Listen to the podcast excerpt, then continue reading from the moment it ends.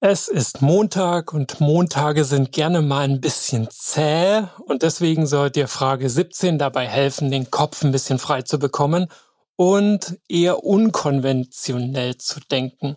Und zwar aus einer absoluten Selbstverständlichkeit heraus.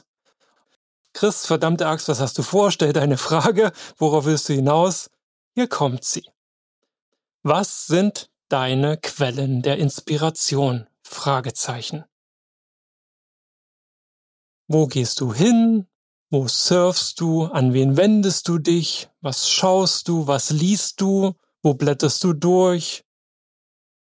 Wenn du nicht mehr weiterkommst. Oder einfach auf neue Gedanken, andere Gedanken, inspirierende Gedanken kommen möchtest. Und nicht mehr weiterzukommen, der Punkt wird unweigerlich kommen in deinen Projekten abends um sieben, eigentlich kannst du niemanden mehr anrufen, aber das Problem ist trotzdem noch nicht gelöst, beziehungsweise du bist gerade erst auf das Problem gestoßen und weißt jetzt auch nicht so richtig, bräuchtest einfach mal eine Dusche, eine Gedankendusche, eine Inspiration, eine Eingebung, wo gehst du hin?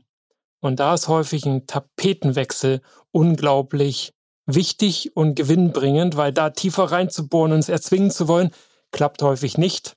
So funktioniert unser Hirn einfach nicht. Die Synapsen bilden sich und bilden Verknüpfungen erst dann, wenn wir dem ein bisschen Ruhe oder positive Ablenkung geben. ich gebe dir einfach deswegen mal ein paar Beispiele, wie es mir so geht, wo ich Inspiration herziehe. Da gibt es zum Beispiel den Street Artist Shepard Ferry. Der hat eine Webseite und da sind alle möglichen Murals, Artworks, Grafiken, Kunst im Prinzip dargestellt die kann man auch kaufen, aber mir geht's nur um die Bilder, die mich tatsächlich inspirieren. Die sind thematisch häufig an aktuell politischen Themen angelehnt und auch immer so mit einem Augenzwinkern, einer gewissen Ironie dahinter. Das hilft mir, auf völlig andere Gedanken zu kommen und tatsächlich ergeben sich dadurch häufig Inspirationen auch für mein Projekt. Klingt komisch, hat erstmal miteinander nichts zu tun, aber so ein Tapetenwechsel, sagte ich ja schon, ist unglaublich wertvoll.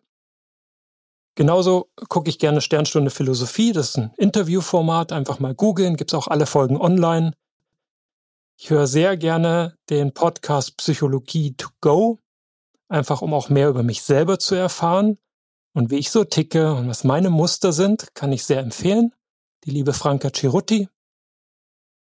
Oder ich schaue mir ganz platt einfach eine Folge Gold Rush auf D-Max an.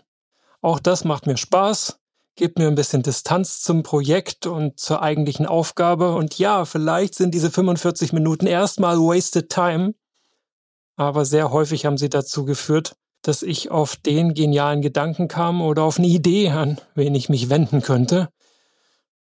Und wenn es einfach ein guter Freund ist oder meine Mutter, die ich anrufe, was auch immer sehr gut klappt, meine Oma. Schönen Gruß, Oma. Und dir viel Spaß beim Gedankenkreisen lassen über deine Quellen der Inspiration.